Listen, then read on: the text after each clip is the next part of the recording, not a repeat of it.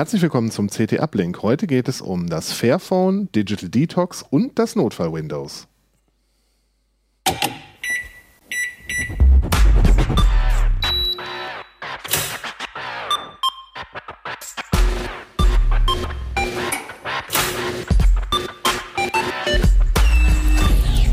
CT Uplink. Heute haben wir auch wieder einen Sponsor und zwar den Next Digital Leader Summit von PwC. Das ist ein Tech-Karriere-Event für Studierende und Young Professionals. Ähm, das, äh, dort könnt ihr Digitalexperten und IT-Professionals äh, kennenlernen. Die Veranstaltung dauert zwei Tage. Dazu später mehr. Ja, haben, ich habe mir wieder drei wunderbare Gäste eingeladen aus der Redaktion. Hajo, fang noch mal an.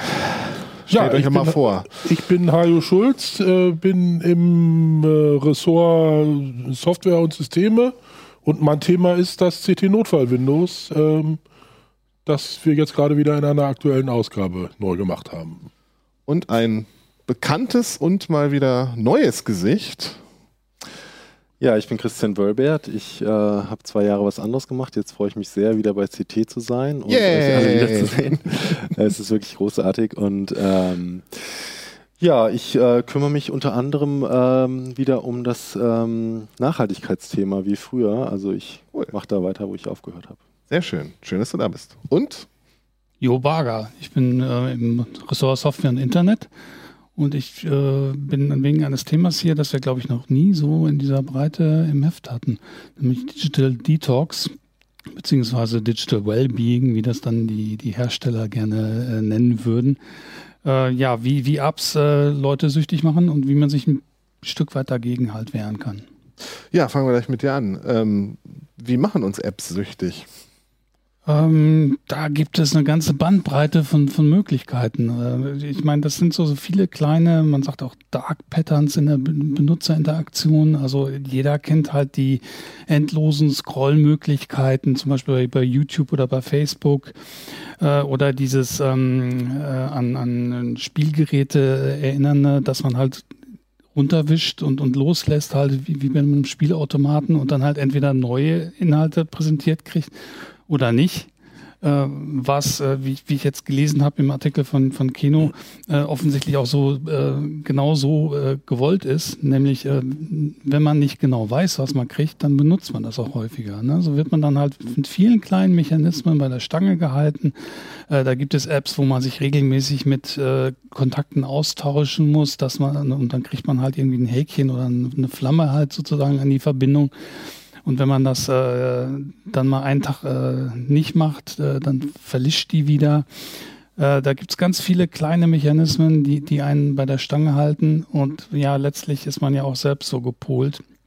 Ich glaube, äh, dass das gilt für, für alle Zuschauer hier und für uns wahrscheinlich auch so. Ich meine, man ist ja nicht CT-Redakteur äh, geworden, ohne halt ein Fable für die Technik zu haben und damit halt auch rum, rumzuspielen.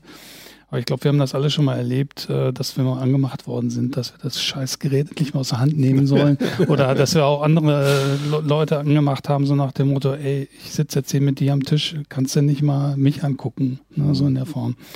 Und ja, also wir sind darauf konditioniert, die Dinger zu benutzen und halt mitunter auch häufiger zu benutzen, als es gut ist.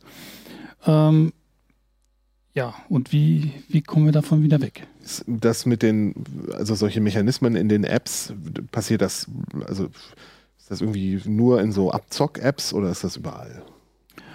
Äh, das ist natürlich gerne auch in so Abzock-Apps, auch in Spielen halt Free-to-Play, ne, wo man dann halt äh, erstmal eine ganze Zeit lang kostenlos spielt und irgendwann läuft man dann halt irgendwie in so eine Wand, wo man dann halt dann auch gerne äh, was bezahlen darf, um dann ähm, weiterzukommen. Und gerne ist das dann auch nicht transparent, was man da bezahlt. Man kauft da irgendwelche Münzen und weiß erstmal gar nicht, wie viel die kosten. Äh, aber das ist natürlich auch in, in anderen Apps, in Social Media Apps. Äh, das sind im Grunde mittlerweile halt äh, irgendwelche äh, Interaktionspatterns, die, die überall Einzug gehalten haben, wobei die Leute äh, die die erfunden haben, mitunter mittlerweile so, so drauf sind, dass sie sagen, ja, hätte ich das mal bloß nie erfunden, das ist schlecht, äh, okay. ich will das nicht mehr. Die kommen auch äh, zu Wort in dem Artikel. Okay. Ja, das ist äh, ein kurioses Phänomen, dass sich sowas ausbreitet. Aber wie wehre ich mich denn? Gibt es irgendwie einen Trick, mit dem ich dafür sorgen kann, dass es, mir das nicht mehr so viel Spaß macht? Fangen wir mal bei den Mechanismen der Betriebssysteme an. Die bieten ja mittlerweile auch sowas. Das, das haben die Hersteller auch erkannt, dass das ein Problem wird, auch in, insbesondere halt unter, unter Kindern oder so, dass sie es einfach zu häufig verwenden. Und äh, deshalb haben die Hersteller mittlerweile auch Mittel in ihre Betriebssysteme eingebaut, mit denen man sich dann halt ein bisschen reglementieren kann. Äh, bei Android ist das erst relativ frisch. Äh, insofern ist da ein ziemlich großes äh, ja, Kraut und Rüben oder so. Es gibt halt ein paar Geräte, wo es halt schon äh, mit den Mechanismen von, von, von äh, Google geht. Ähm, da kann man sich halt zum Beispiel Zeitkonten vorgeben. Äh, da kann man sagen, dass, dass ich halt für, für bestimmte Apps nur bestimmte Zeit habe. Ähm, es gibt aber halt äh, viele Hersteller, die das noch nicht implementiert haben, die, die sich auch da auf was Eigenes äh, ausgedacht haben. Da muss man halt äh, rechts und links gucken oder so, was, was bietet mir mein Betriebssystem an. Äh, bei Apple ist es einheitlicher und auch mhm. offensichtlich schon länger am Start und auch ein bisschen rigider. Also ich kann mir da zum Beispiel halt ähm, meine Zeitkonten äh, mit einem Passwort versehen, also mit, mit einem vierstelligen Code oder so, dass ich mich nicht so leicht, wenn, wenn jetzt halt mein Zeitlimit abgelaufen ist, dass ich mir nicht einfach, einfach so eine Viertelstunde dazugeben kann oder, oder das komplett aushebeln kann, sondern dass ich es mir ein bisschen schwieriger mache. Okay. Aber darüber hinaus gibt es natürlich auch viele, viele äh, individuelle Hacks, ne? dass man halt versucht, sich selber ein bisschen zu reglementieren, dahingehend, dass man halt äh, ja, sich das auch ein bisschen schwieriger macht. Ne? Also das Handy in die Hand zu nehmen. Es ist immer dabei und es ist ja so mittlerweile, wir sind so drauf, wenn wir mal fünf Minuten oder nur eine Minute Leerlauf haben oder so, dann ne-, nehmen wir es sofort in die Hand und gucken halt, ne, könnte ja was Wichtiges passiert sein. Und mit so ganz kleinen Maßnahmen, also wie hier zum Beispiel so einer Tasche, äh, kann man sich das ein bisschen schwieriger machen. Ne? Dass man halt erstmal das Handy aus dem Ding rausnehmen muss, mhm. äh, ist halt ein Arbeitsschritt mehr. Ähm, davon abgesehen gibt es natürlich auch viele Möglichkeiten, dass man die ganzen ähm, Benachrichtigungen abschaltet, äh, dass man sich das genau mal vornimmt, was ist eigentlich wichtig für mich, was ist nicht wichtig für mich. Ähm, in dem Zusammenhang ist natürlich auch das Umfeld, äh, spielt das Umfeld eine Rolle.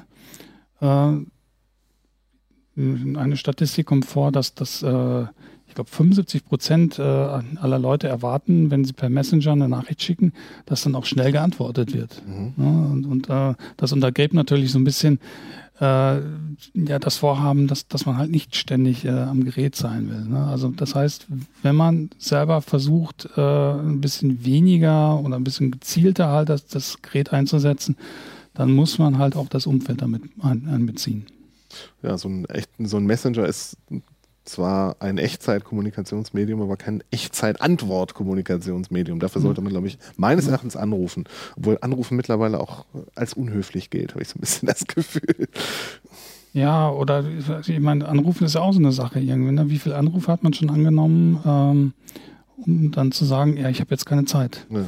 Das ist natürlich auch völliger Quatsch. Ne? Also dann ist es konsequenter, dann gleich das, das Gerät abzustellen, sodass es überhaupt keinen Ton von sich gibt. Äh, der, der Anrufer kriegt dann halt eine, eine Nachricht so nach dem Motto irgendwie oder kann auch auf die Mailbox sprechen. Ähm, aber letztlich ist man selber weniger herausgerissen aus, aus, aus dem, was man gerade tut. Ähm, ja, und hat genauso Vor- und Nachteile, äh, genauso viele Vor- oder Nachteile von, von dem Ganzen äh, wie, wie sonst auch. Ne? Mhm. Was mich ja noch interessieren würde, was habe ich denn davon, wenn ich mich so derart selber kontrolliere und meine Sucht versuche irgendwie ein bisschen in den Griff zu bekommen? Also gibt es irgendwelche Erkenntnisse, dass man dann glücklicher ist oder äh, sich besser konzentrieren kann oder ja, sozusagen irgendwas besser auf die Reihe kriegt? Also ähm, jeden Fall bist du weniger aus dem rausgerissen, was du machst. Ne? Also es ist ja heut, äh, heute sowieso schon so, dass man eine unglaubliche Arbeitsverdichtung hat und dass man halt mit viel mehr Dingen äh, konfrontiert ist bei der Arbeit. Äh, und sowieso schon ständig rausgerissen wird durch Kollegen, die halt in der Tür stehen. Ne? und wenn dann halt noch so ein Gerät dazu kommt und wenn man das dann auch noch äh, prominent irgendwo hinstellt und ständig sieht, dass da irgendwas blinkt oder so und dass, dass man halt äh, ständig aus dem rauskommt, äh, was man macht, äh, dann hat man noch viel weniger am Ende des Tages äh, geschafft. Ne? Das geht ja übrigens jetzt auch weiter. Also es ist ja mittlerweile nicht mehr nur das Smartphone, das, das einen so anblinken kann, das einen so annerven kann. Äh, es gibt ja mittlerweile etwas, was das nennt sich Progressive Web Apps. Ne? Das sind halt äh, Anwendungen, die man auf dem äh, Smartphone so installieren kann, wie, wie äh, im Browser, auf dem Desktop auch. Und die können halt, ohne dass zum Beispiel die Website, die betreffende Website läuft, können die einem direkt Nachrichten, äh, Nachrichten senden. Äh, wenn man das einmal zugelassen hat, äh, kann man dann auch ständig mit irgendwelchen Breaking News oder mit irgendwelchen äh, Social Media Nachrichten oder so aus dem rausgerissen werden, was man, was man gerade tut. Ja, und einige Seiten benutzen das auch ziemlich penetrant. Hatte, meine Mutter hatte mal bei einer Nachrichtenseite auf Ja geklickt, die bekamen alle zehn Minuten eine Push-Nachricht. Also mhm. eine Frechheit. Ähm, wenn ich äh, jetzt Kinder habe zum Beispiel, gibt es da irgendwie rigidere Möglichkeiten als nur diese ähm, Einstellungen von, den, von der Digital Wellbeing-Geschichte? Also, dass ich irgendwie sagen kann, die paar Sachen nur dann und wenn überhaupt nur so lange? Könnte man machen, aber also mit Kindern ist es so eine Sache, das hängt sehr stark vom Alter ab, davon ab, äh, wie firm das Kind mit der Technik ist. Ähm, äh, wie, wie, viel Zeit es äh, ähm, auch, auch sonst, also an, abseits von digitalen Medien äh, verbringt. Das ist so eine Wissenschaft für sich. Äh, da haben wir uns in dem Schwerpunkt so ein bisschen drum gedrückt oder so. Es gibt Websites, wo sich Eltern fit machen können. Was natürlich ganz wichtig ist, dass das Eltern halt, ähm, wenn, wenn das Kind ein Smartphone hat, dass sie halt mitverfolgen, was, was das Kind macht und dass sie sich da auch ähm, einen Überblick verschaffen, was, was da geht und äh, was auch schief laufen könnte. Dann gibt es natürlich Websites, wo man dann halt sehen kann äh, oder sich so einen Vertrag machen kann mit dem Kind ähm, und sagen kann, hier, äh, du bist so und so alt, für dich werden zwei Stunden am Tag empfohlen und dann solltest du rausgehen oder so, ne? dass man solche Dinge macht. Ansonsten sind natürlich viele Regeln, die für Erwachsene gelten und auch für, für Kinder gut. Zum Beispiel das Smartphone schläft außerhalb des Schlafzimmers. Ne? Oder so Dinge wie am Essen, äh, äh, am Esstisch lieber nicht. Ne? Ja. Und ansonsten, ja, gucken, je nach Kind. ähm, Gibt es noch irgendwelche Apps, die, sagen wir mal, sich besonders versündigt haben, die irgendwie aufgefallen sind? Oder waren das alles ähnliche Mechanismen, die da aufgetaucht sind, sagen wir mal, Social Media App X macht es ganz besonders fies oder Spiel Y. Ja, man, man, sieht ja jetzt, äh, wo gerade äh, einzelne Anbieter zurückrudern. Ne? Also da ist zum Beispiel Facebook, das jetzt die Anzahl der Likes äh, nicht, nicht mehr anzeigen will. Äh, und auch an, andere Social Media Apps oder so, die da so ein bisschen zurückrudern. Da sieht man schon ganz gut, da was schiefgelaufen ist. Also bei diesem Durchscroll-Ding ist mir aufgefallen, dass Instagram seit einiger Zeit anzeigt, äh, du hast jetzt alles Aktuelle gesehen, was du verpasst hast. Und äh, das ist ja irgendwie ein Signal, dass man jetzt irgendwie nicht mehr weiter oh Gott, wie oft hast du da gescrollt, bis du das gesehen hast? Das war, das war nicht so viel. Es war auf dem CT Smart, äh, CT Instagram Account, der ähm, hat, äh, sieht nicht so viele Posts, wenn nicht so viele Leute abonnieren. Dann kommt ja drauf an, wie vielen Leuten man folgt. Oder? Ja, ja, genau. Ich habe es einmal geschafft, einmal bei Facebook geschafft, dass es mir gesagt hat, äh, ich, wir können dir jetzt keine weiteren äh, Inhalte anzeigen. Aber das war eher ein Bug, glaube ich. Ganz Internet ausgelesen. Das Internet ist jetzt leer gelesen. okay, dann weiß ich erstmal Bescheid, nicht mehr so viel aufs Smartphone gucken. Ja, und äh, vielleicht sich auch ein bisschen selber hacken und ja, die ganzen Tipps dazu stehen im Heft. Kauft euch das Heft. Im Heft findet ihr auch das, äh, die Anleitung zum neuen Notfall-Windows. Genau. Dazu kann uns Hajo ein bisschen mehr erzählen. Ja, gerne ja, dann mal los. Wir haben hier noch einen Laptop stehen, damit du auch ein bisschen was zeigen kannst. Genau. Davon, wie man das äh, Notfall-Windows bedient. Und man muss ja eine Sache sagen zu dem Notfall-Windows, es ist kein fertiges Paket. Ganz genau. Was, was man bekommt, ist ein Bausatz am Ende des Tages. Ähm, das heißt, man lädt sich über unsere äh, Webseite einen, einen, einen Satz von Werkzeugen runter. Ähm, man braucht dazu auch noch ein Image von einem aktuellen Windows wo man das herkriegt, steht im Heft. Ähm, dann installiert man das, drückt auf den Knopf, wartet eine halbe Stunde oder wie lange der Rechner ihn braucht, je nachdem, wie schnell er ist, wie schnell die Festplatte ist.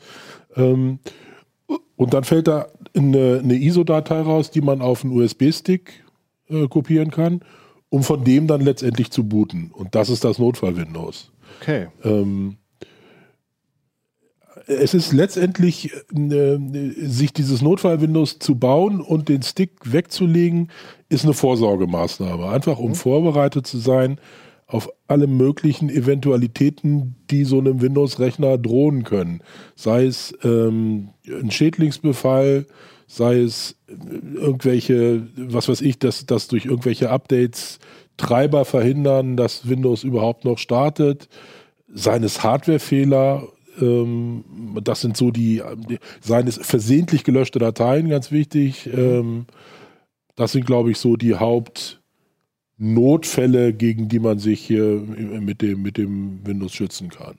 Okay, wenn ich das Windows jetzt, äh, Notfall Windows jetzt am Laufen habe, was kann ich damit machen, so grundsätzlich? Na, wir können ja einfach mal einen Blick drauf werfen. Ja, sehr gern. Also das ist, so sieht das, äh, haben wir das im Bild ja, das Notfall Windows aus, ähm, wenn man es gebaut und, und frisch gestartet hat. Es sieht aus wie ein Windows. Am Ende des Tages ist es auch so eine Art Windows. Es ist kein komplettes Windows, muss man sagen. Okay. Es basiert auf diesem Windows PE, diesem Pre-Installation Environment. Das ist das System, was auch während des Windows Setups läuft. Mhm. Und ähm, das ist jetzt hier so aufgebohrt. Übrigens ist das nicht alles auf unser Mist gewachsen, sondern es gibt da eine Internet-Community, die dieses Notfall, die diese, diese Art und Weise, ähm, so, so ein PE aufzumotzen und zu bauen, die, die pflegen das und machen das. Und äh, wir machen da halt einmal im Jahr einen Snapshot, überprüfen das, suchen passende Tools aus und sehen halt zu, dass es, dass es wirklich zuverlässig funktioniert und das ist dann halt das CT-Notfall-Windows. Also es ist nicht, nicht alles bei CT entwickelt. Ähm, ja, am, am einfachsten äh, erschließt sich oder am, am, am äh, intuitivsten erschließt sich wahrscheinlich die das, was es, was es kann, hier übers Startmenü. Nicht? Unter alle Programme gibt es hier Programme zur Hard- und Softwareanalyse. Es gibt irgendwelche Anwendungen, die, die mir einfach behilflich sein können, sowas wie ein Firefox, um mal noch irgendeine Doku im Internet nachzuschlagen oder ein OpenView, um mir Bilder anzugucken. Ähm, alle möglichen Netzwerk- und Gerätetools.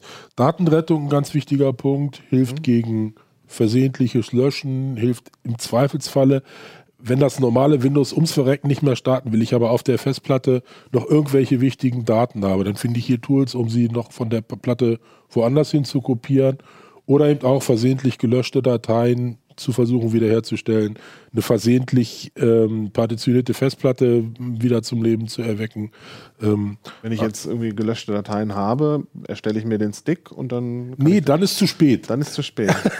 also das sollte man wirklich vorher tun. Das okay. Ding ist, ähm, diese, die, diese Datenwiederherstellung ist sowieso immer so ein bisschen ein Glücksspiel und äh, hängt davon ab, dass Daten, die normalerweise nicht mehr zugänglich sind, die im Explorer nicht mehr auftauchen, aber eben doch noch irgendwie auf der Platte sind.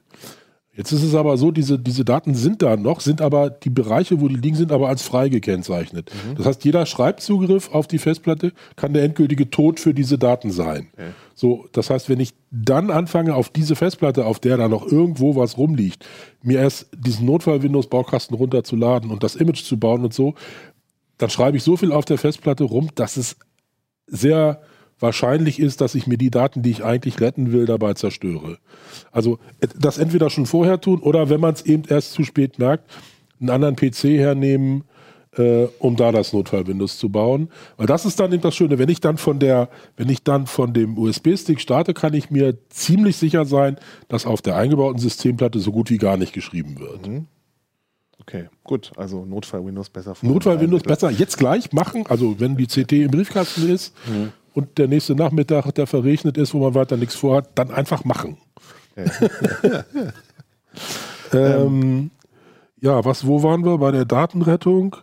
Äh, Hardware-Diagnose, klar, gucken, Benchmarks, mhm. laufen, laufen die Lüfter, ein paar Utilities, die man immer ähm, in der Tasche haben kann. Ganz wichtig, Virensuche. Das ist ja auch so ein Thema, ähm, eine einigermaßen oder eine, eine wirklich zuverlässige Virensuche kann eigentlich nur stattfinden auf der Festplatte, auf deren Windows nicht gerade läuft. Also wenn ich mal ein normales Windows starte und ähm, starte da drin ein Antivirenprogramm, egal ob das von Microsoft eingebaute oder Kaspersky oder Avira oder wie die alle heißen. Es gibt mittlerweile so raffiniert gemachte äh, Schadsoftware, die erkennen, dass beispielsweise ein Avira oder ein Kaspersky läuft und die jubeln dem wer weiß was unter. Mhm. Ähm, so, so dass sie sich also praktisch vor diesen, vor diesen Antiviren-Tools ver verstecken. Das können sie hier nicht, weil dieses, dieses Windows, in dem die, die Schadsoftware enthalten ist, läuft ja gerade nicht. Mhm. Das heißt, ich habe einfach eine größere Chance, die entsprechende Schadsoftware auf der Festplatte zu entdecken. Okay, das ist Clever und nützlich. Ja. die Virenscanner, die dabei sind, äh, sind das äh, Vollversionen oder nur Testversionen, für die man da noch einen Schlüssel braucht? Nee, nee, das sind in dem Sinne Vollversionen. Ich weiß, ich glaube, eins davon ist irgendwie zeitlich beschränkt, läuft ein Jahr oder so. Okay. Aber es sind im Prinzip ähm, ähm, die, naja, die, die jeweils freien Ausgaben dieser Tools. Die, mhm. die gibt es ja auch so zum Runterladen. Aber auf jeden Fall sind die auch so gemacht, dass die sich, wenn man eine Internetverbindung hat, auch die, die ähm, Signaturen updaten und so weiter. Also das funktioniert alles ganz prima. Okay, muss ich, wenn ich das äh, Windows, Notfall Windows baue, muss ich da noch Treiber reinladen für meine Hardware? Da reicht eigentlich, da, da werden die Windows-Standardtreiber größtenteils genommen. Ein paar so, so Netzwerktreiber, Displaytreiber sind einfach hier eingebaut, die speziell für das Notfall-Windows gemacht wurden. Das ist aber alles in dem Baukasten drin. Wenn man dieses Notfall-Windows baut, ähm, dann gibt es so ein paar Tools und Treiber und Zeugs, die noch extern runtergeladen werden müssen. Für die haben wir schlicht keine, keine Rechte gekriegt, um sie äh, über unseren Download mit zu verbreiten. Ähm, das, darum kümmern sich aber die eingebauten Skripte, da muss man sich weiter nicht drum kümmern. Also man sollte schon eine Netzwerkverbindung haben, während man dieses Notfall-Windows baut, aber alles, was da noch zusätzlich zu besorgen ist, da kümmern sich die Skripte in dieser PE Bakery drum gut zu wissen. Ähm, wenn ich das Notfall-Windows jetzt äh, ähm, laufen habe und sagen wir mal, ich habe irgendwie Probleme mit der Festplatte, also Hardware-Probleme, gibt es da auch was für oder muss ich äh, mir dann dringend überlegen, ob ich noch ein Backup habe? Naja, eine kaputte Festplatte ist eine kaputte Festplatte. Man kann natürlich mit den Datenrettungstools versuchen, so viel wie möglich, erstmal natürlich vielleicht sogar mit dem Explorer, mhm. der ist ja da, versuchen so viel wie möglich noch runter zu kopieren, was halt noch lesbar ist. Dann gibt es bei, der, ähm, bei, den, bei den Datenrettungsprogrammen einen Unstoppable Copier. Der ist eigentlich für CDs und sowas gedacht. Der versucht immer und immer wieder einen defekten Sektor zu lesen, bis er ähm, ihn vielleicht äh, dann doch noch ähm, lesen kann und eine Datei wiederherstellen kann. ja, und äh, natürlich ist ein Backup eigentlich immer besser als alles, was so Notfall-Windows leisten kann. Ganz klarer Fall. Klar. Ähm, es gibt ja, viele, viele Leute empfehlen ja auch irgendwie Linux zu nehmen, um so ein Windows wieder in Schuss zu bringen. Was ist der Vorteil davon, Notfall-Windows zu verwenden? Der Vorteil ist eigentlich der, dass ich hier in einer vertraut erscheinenden Umgebung arbeite. Ich, der Explorer ist der Explorer, den ich täglich äh, im, im, Windows kenne. Auch, was ist ich, der Firefox, der da drin ist und, und viele andere Programme lassen sich halt so bedienen, wie sich Windows-Programme bedienen lassen. Ähm, auf Linux basierende Systeme sind nicht prinzipiell schle schlechter, das will ich nicht sagen. Bloß da habe ich dann halt keinen Explorer, sondern irgendeinen Dateimanager, den ich womöglich nie gesehen habe. Und gerade in dem Augenblick, wo ich so einen Notfall erlitten habe, bin ich sowieso irgendwie in Panik und ah, was klicke ich da und was mache ich da? Und dann ist es rein psychologisch auf jeden Fall schon mal eine gute Idee, sich in einer vertrauten Umgebung wiederzufinden und sich nicht noch mit irgendwelchen, oh Gott, wo muss ich hier klicken und die Laufwerke heißen jetzt alle gar nicht mehr Laufwerke, sondern sind irgendwelche Mount Points und das sind so Dinge, die ich glaube, in dem Augenblick, wo ich wirklich um meine Diplomarbeit bange oder irgendetwas, kann ich das nicht zusätzlich auch noch gebrauchen. Das ist klar in letzter Zeit gab es ja immer wieder, oder es gibt ja schon lange, schon immer irgendwie Probleme mit Windows-Updates, dass mal was klemmt oder was hängen bleibt. Kann ich da beim Notfall Windows auch mit beikommen, dass ich äh, klemmende Updates beseitigen kann? Na, das ist schwierig. Da gibt es keine speziellen Tools. Also was ist, was ist was man tatsächlich tun kann? Man kann in die Registry des äh, Windows auf der Festplatte reingucken und darüber Treiber loswerden, die mhm. dafür sorgen, dass das Windows nicht mehr startet. Das, das funktioniert ähm, tatsächlich ein, ein Update zu deinstallieren. Das dürfte schwierig sein. Ähm, ist aber meistens, also wenn so ein Windows nun gar nicht mehr startet oder ständig in einem Bluescreen äh, landet, dann sind es tatsächlich meistens irgendwelche Treiber oder Systemdienste und die kann ich hiermit deaktivieren. Das ist ja schon mal ziemlich hilfreich. Ja. Sonst noch wichtige Tipps fürs Notfall-Windows? machen. Machen und nicht warten, bis man es wirklich braucht. Also das, das ist wirklich der, der wichtigste Tipp, den ich geben kann. Okay. Jetzt kommen wir vorbei und machen Stress. Leserservice. Leserservice. Apropos Leserservice. Äh, nein, Quatsch. Ähm, Christian, du hast uns äh, noch das neue Fairphone mitgebracht. Genau. Das, äh, erzähl doch mal was zum Fairphone. Was ist das Besondere am Fairphone? Ja, das Besondere am Fairphone ist, dass es ähm, ja der Hersteller will nicht das äh, neueste, tollste, beste, schnellste Handy bauen, sondern will ein äh, nachhaltiges Smartphone bauen. Ähm, das ist der selbst erklärte Anspruch mhm. und äh, grenzt sich damit so ziemlich von allem anderen auf dem Markt ab. Okay, das klingt erstmal nach einem hehren Ziel. Funktioniert es denn auch? Ja, ist eine ähm, fast schon philosophische Frage, weil müsst ihr erstmal überlegen, was heißt eigentlich Nachhaltigkeit? Versteht jeder was anderes drüber?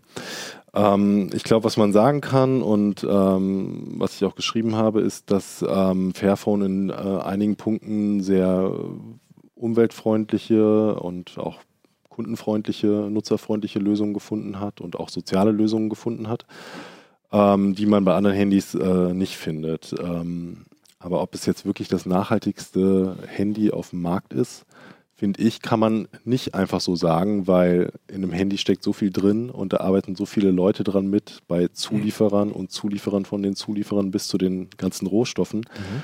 Das kann kein Mensch überblicken und ähm, das weiß der Hersteller selber nicht alles und äh, deswegen wissen wir, ist auch nicht alles.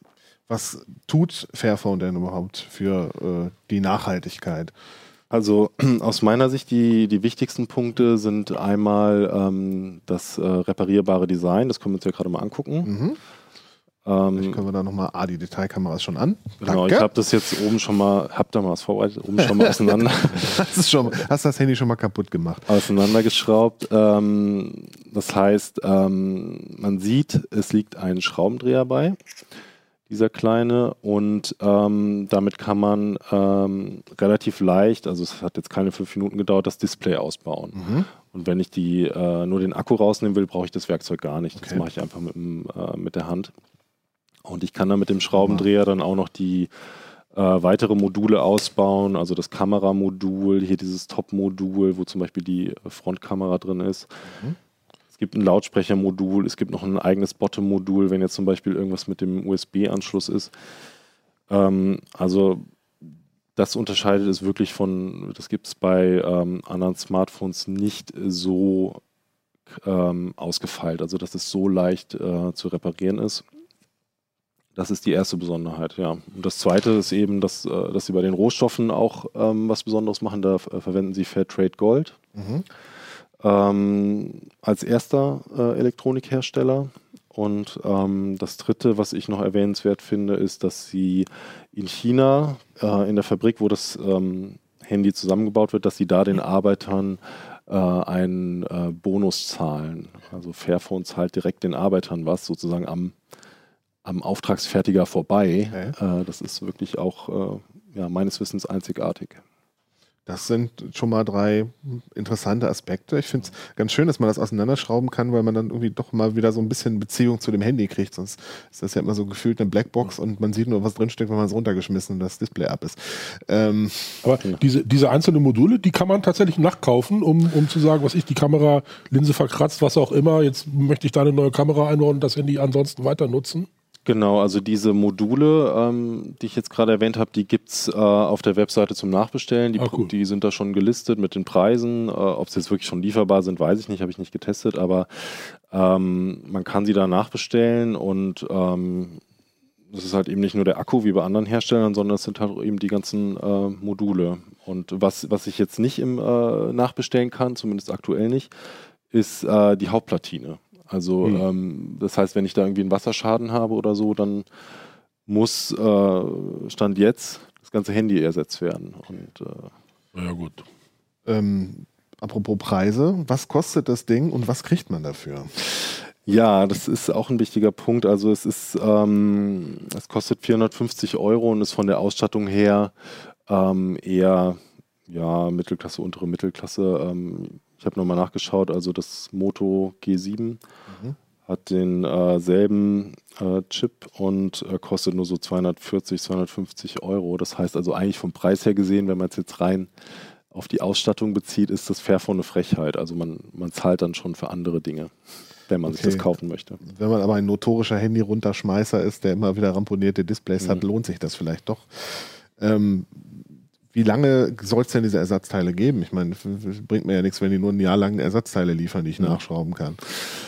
Gut, also streng genommen kann ich da jetzt sagen, die können jetzt hier viel versprechen und wenn die Firma irgendwie in drei, vier Jahren nicht mehr da ist oder wenn es irgendwie Lieferschwierigkeiten gibt, hilft mir das ja nichts. Mhm. Ne? Also ähm, was sie gesagt haben, ist, dass sie versuchen, äh, dass sie fünf Jahre lang Software-Updates liefern wollen. Mhm. Das heißt, sie werden wohl versuchen, die Ersatzteile mindestens genauso lange bereitzuhalten. Aber ähm, man muss auch sehen, dass sie bei ihrem ersten Modell ähm, den Support nicht so lang angeboten haben, wie es ihnen eigentlich äh, vorgeschwebt hat. Und okay. dass da einige Nutzer auch sehr enttäuscht waren. Und da gab es, glaube ich, Probleme mit dem Hardwarehersteller, der irgendwie aus dem Markt raus ist. Ne? Das war doch, glaube ich, Texas Instrument, die dann irgendwie gesagt haben, wir machen nichts mehr. Ähm, also was ich auf jeden Fall von, von Fairphone selber gehört habe, ist, dass es halt eben Lieferschwierigkeiten gab bei einzelnen Modulen, mhm. äh, weil sich das dann natürlich auch für, für einen Hersteller in China nicht lohnt, also kleine Stückzahlen zu fertigen. Äh, es gab Probleme bei den Software-Updates, einfach wegen der, äh, wegen der verwendeten Hardware. Und äh, da ist Fairphone, also haben sie es auch selber gesagt, dem eigenen Anspruch nicht gerecht ge äh, geworden. Aber das Konzept scheint ja zu funktionieren. Das ist ja immerhin schon die dritte Auflage. Mhm. Ähm, Weißt du was über die Verbreitung von den Fairphones? Verkaufen die sich oder ist das immer noch so ein sehr geringes Nischending, das sich nur so notdürftig trägt? Also die Stückzahlen sind schon extrem gering. Ich habe sie jetzt nicht genau im Kopf, aber sie, sie, sie äh, sagen das ganz offen, äh, was sie bisher verkauft haben. Ich glaube, es war um sie 150.000 oder sowas um den Dreh und das ist ja also wirklich verschwindend wenig. Im Verhältnis zu so einem Samsung oder einem Apple. Samsung, ja, genau. Ja das, äh, diese winzigen Stückzahlen erklären halt natürlich auch zum Teil auch den, den Kaufpreis äh, mit. Ich glaube, es lebt halt einfach davon, dass es halt Leute gibt, ähm, die sagen, mir ist halt die Technik gar nicht so wichtig. Und mhm. das finde ich auch ähm, richtig so, weil wenn mir die Technik so wichtig ist, äh, dann ärgere ich mich auch, wenn es mal ruckelt oder wenn die Kamera nicht die allerbeste ist. Und dann sollte ich mir kein Fairphone kaufen, ähm, sondern ich glaube, das ist was für Leute, die einfach diese Idee gut finden und die, die die auch dafür sorgen wollen, dass diese Firma weiter existiert. Wie ist denn das bei den großen Herstellern? Haben die irgendwie Ambitionen, da mal ein bisschen nachzulegen? Ich meine, Klima und Umwelt sind gerade ein großes Thema. Da könnte man sich als Hersteller ja marketingmäßig äh, irgendwie attraktiv positionieren, wenn man sagt, wir machen auch sowas. Ja, also ich glaube, ähm, wir, haben, wir haben das oft gesehen, dass äh, zum Beispiel Apple auch ähm, relativ viel über das Umweltthema spricht und auch über ähm, Nachhaltigkeit, also inklusive äh, soziale Themen, äh, sehr viel veröffentlicht. Also da äh, zumindest sehr transparent ist. Da finde ich, muss man Apple schon äh, besonders erwähnen. Ähm, ich habe mir die Unterlagen von Apple gerade nochmal angeschaut. Also sie ähm, gehen sehr stark auch auf Probleme in den äh, chinesischen Fabriken zum Beispiel ein und ähm, untersuchen da Dinge, lassen Dinge untersuchen, äh, setzen dann die Zulieferer unter Druck, äh, um Verbesserungen zu erreichen.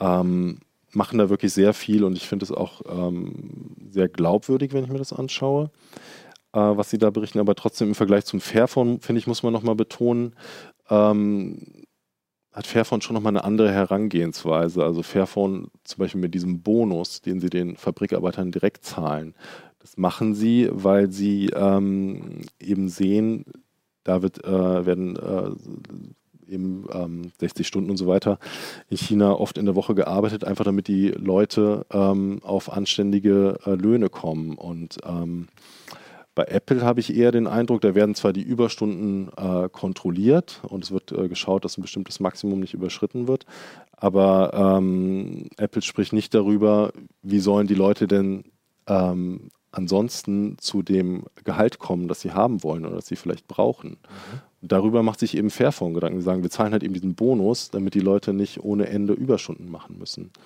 Ob das dann in der Praxis funktioniert, muss man schauen, aber es ist zumindest der erklärte Anspruch klingt schon mal ein bisschen attraktiver oder sagen wir mal ein bisschen bemühter, als irgendwie nur darüber zu sprechen, was man alles versucht. Ja, also Apple äh, versucht nicht nur, die machen auch viel und ähm, wenn das ähm, glaubwürdig ist und ich finde es glaubwürdig, dann äh, greifen sie da auch ein, wenn Verstöße festgestellt werden an ihrem eigenen Kodex. Also das sind Dinge wie Kinderarbeit, moderne Sklaverei. Also wenn ich äh, erstmal ähm, mich verschulden muss, um überhaupt diesen Job in der Fabrik zu kriegen, da ist Apple auf jeden Fall hinterher. Aber sie gehen eben nicht diesen Schritt, den Fairphone auch geht und sagt, okay, wir zahlen den ähm, Arbeitern aus eigener äh, Tasche noch was mhm. obendrauf, statt nur an den, an den Auftragsfertiger zu zahlen, damit ähm, ja, sozusagen die Arbeiter dort extra was im Portemonnaie haben. Na gut, dann werde ich mir wohl mal überlegen müssen, ob ich ein Fairphone will oder weiter was Unmoralisches kaufe. ja, wie gesagt, also ich würde jetzt nicht sagen, das ist unter dem Strich das nachhaltigste oder das moralischste Handy auf dem Markt. Das kann man nicht belegen und nicht beweisen. Mhm. Ähm, man kann halt nur sagen, es hat halt eben diese Besonderheiten. Und ähm, wenn einem diese Besonderheiten wichtig sind, äh, so wichtig sind, dass man dafür bereit ist, das Geld auszugeben, dann äh, kann man sich das überlegen. Aber ich kann auch äh, absolut verstehen, wenn man sagt, also vielleicht ist es ja auch sinnvoller, äh, sich ein Handy zu kaufen, was jetzt das Neueste vom Neuesten ist. Und ich weiß, dafür benutze ich es auch fünf Jahre oder vier Jahre. Das Fairphone nervt mich nach zwei Jahren so, dass ich da keinen Bock mehr drauf habe. Dann ist es ja auch nicht nachhaltig. Nee, das stimmt. Außer ich verkaufe es weiter an jemanden, der es noch drei Jahre weiter benutzt. Genau. ähm, weißt du was darüber, ob Fairphone Recycling-Angebote äh, macht? Also, dass sie sagen, schickt es uns ein, wir recyceln es so weit möglich? Sie haben da auf jeden Fall solche Projekte, dass man denen noch äh, irgendwelche anderen alten Handys äh, schicken kann, dass sie sich ums Recycling kümmern. Sie haben auch Projekte gemacht, dass sie, ich glaube, in Afrika, in einem afrikanischen Land ähm, dort zusammen mit Initiativen ähm, Recyclingprojekte gemacht haben. Ähm, aber ich glaube, das gibt es auch an vielen anderen Stellen. Also man kann äh, sein Smartphone auch an andere Hersteller schicken äh, oder an andere Initiativen oder man kann es natürlich einfach zum Wertstoffhof bringen, wo es ja eigentlich hingehört und mhm. dann äh, kann man eigentlich in Deutschland zumindest auch äh, davon ausgehen, dass es ähm, ja normalerweise in die richtigen Kanäle kommen sollte.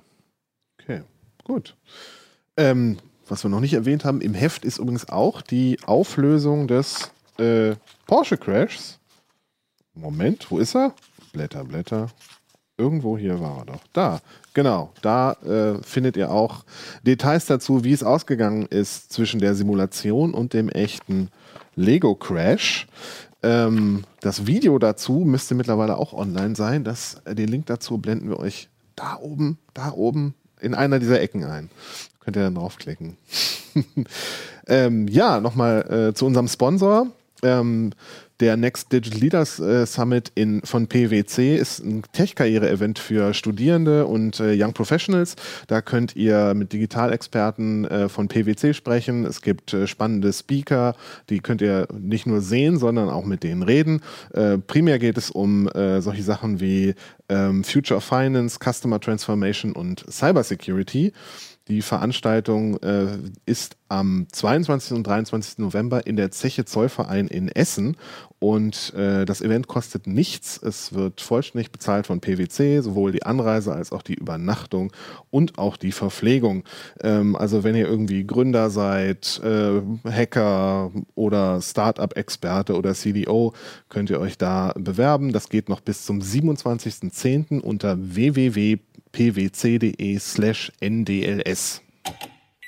Ja, schön, dass ihr da wart beim Uplink. Schön, dass ihr wundervolle Dinge vorgestellt habt ähm, und auch Tipps und Lösungen für die digitale Gesundheit. Ähm, ja, bis zum nächsten Mal. CT Uplink.